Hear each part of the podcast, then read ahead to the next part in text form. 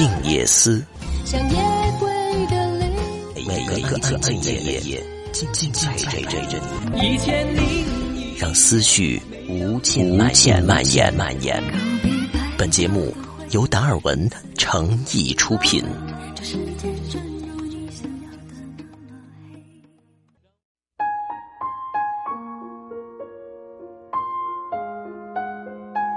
今晚要和大家共同分享到的这篇文章，题目叫《做到这三点，你想不优秀都难》。古典在《跃迁》一书中说：“所谓高手，就是在高价值领域持续做正确动作的人。”高价值领域持续正确动作，其实就是一个优秀的人必备的三个特质。你意识到要把时间和精力花在某一个你认为最有价值的领域，并且你愿意专注在这个领域深耕。与此同时，你的努力不是一味的重复，而是带着思考，不断精进自己的能力。及以上三者，必是优秀人才前程万里。学会说不，把时间花在最有价值的事情上。有个流传度很广的故事：巴菲特私人飞机的驾驶员麦克有一次和巴菲特聊职业规划时，巴菲特让麦克写了二十五个目标。待麦克写完后，巴菲特又让他挑选出最重要的五个。如此一来，麦克就拥有了两个清单：一个是职业生涯中最重要的五件事，另一个是相对不那么重要的二十件事。现在你该知道要怎么做了吧？巴菲特问麦克。麦克说：“你的意思是让我先集中精力完成那五件事，然后再去做那二十件事？”不，巴菲特立刻否定了麦克的想法。另外二十件事应该是你要尽量避免去做的，你必须像躲避瘟疫一样去躲避他们，不去花任何的时间和注意力在他们上面。意识到注意力的宝贵，把所有的精力花在最有价值的事情上，是巴菲特身上一个很重要的特质。比尔·盖茨是巴菲特多年的好友，盖茨曾说，自己第一次见到巴菲特时，发现他的日程表稀稀疏疏，大惑不解。这么厉害的人，不应该是成天忙得团团转吗？后来，巴菲特向他解释。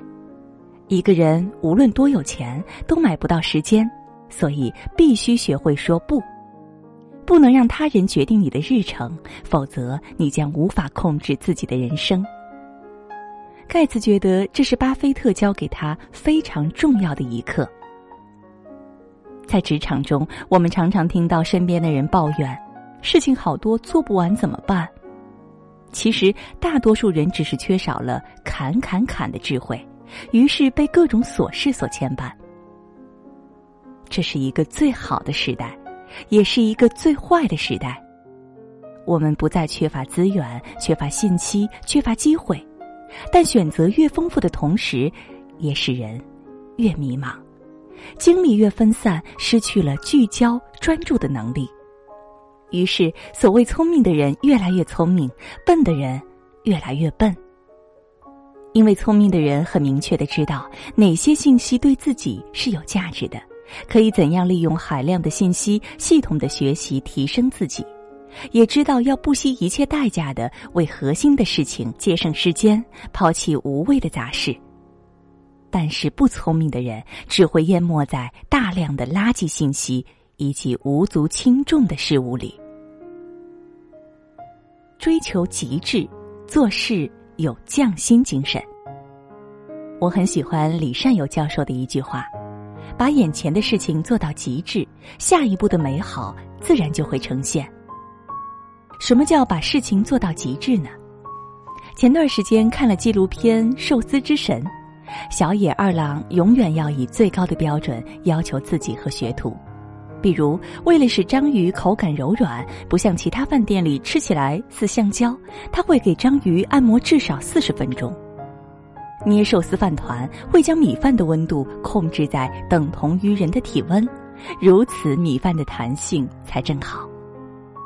客人一入座，他会敏锐的观察，根据客人的性别、用餐习惯微调寿司，确保客人享受到究极美味。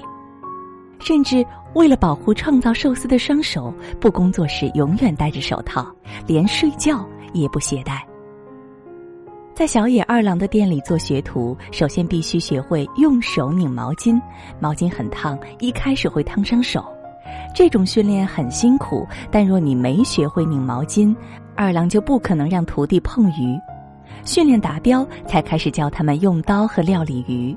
这些基础工作做了十年之后，才有资格煎蛋。很多人不能理解二郎这样苛刻的工作方式，但二郎仍一日日重复同样的事情，以求精进。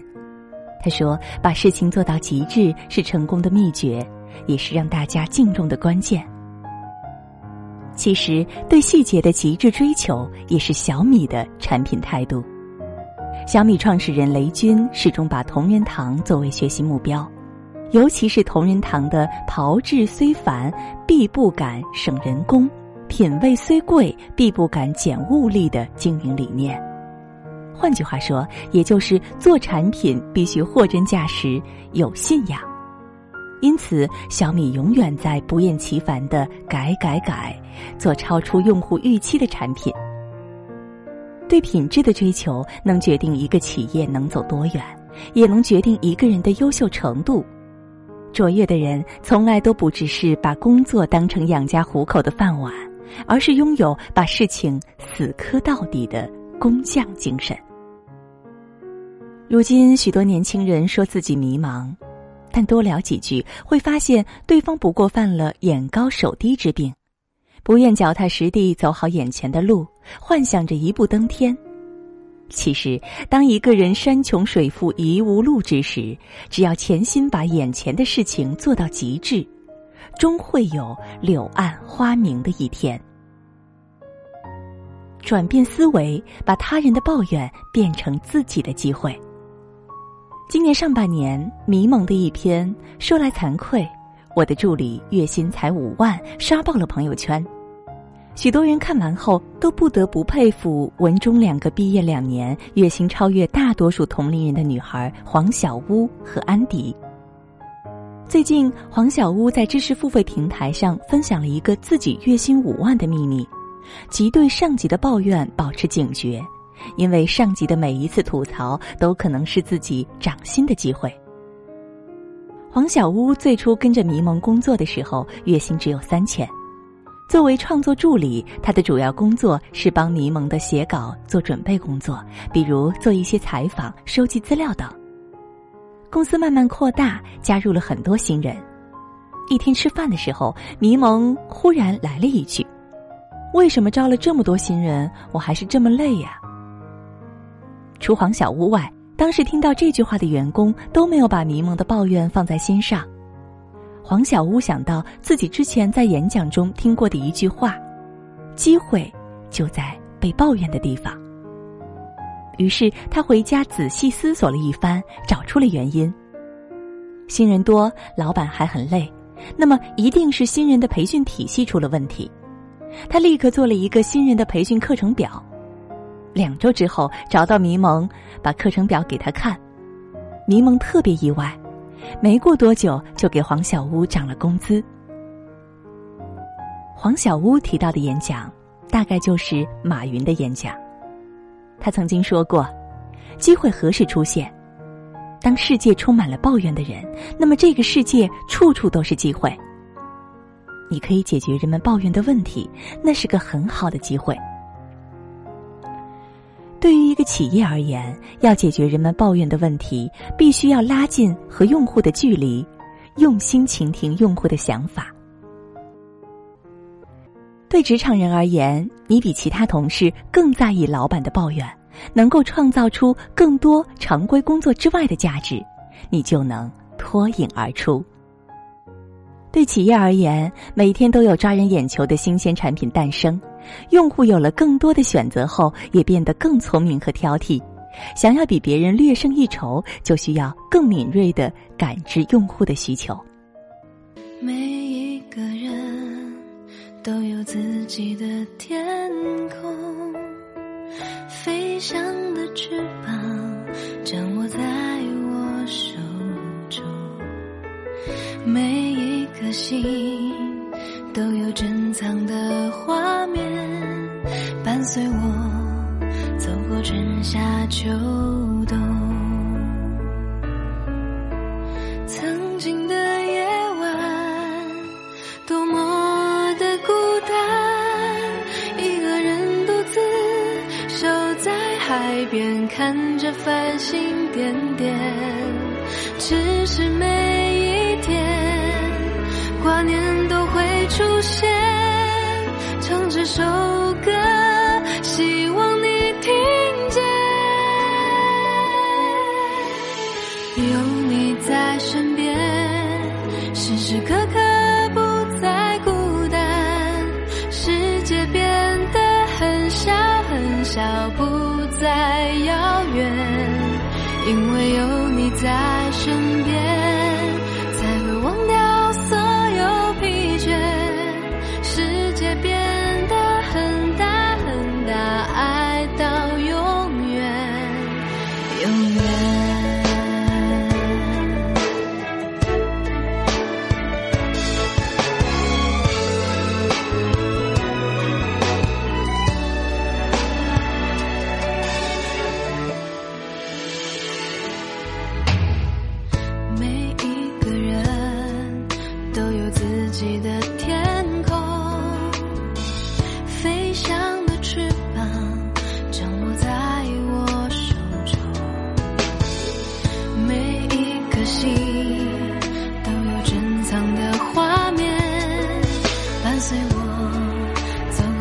夏秋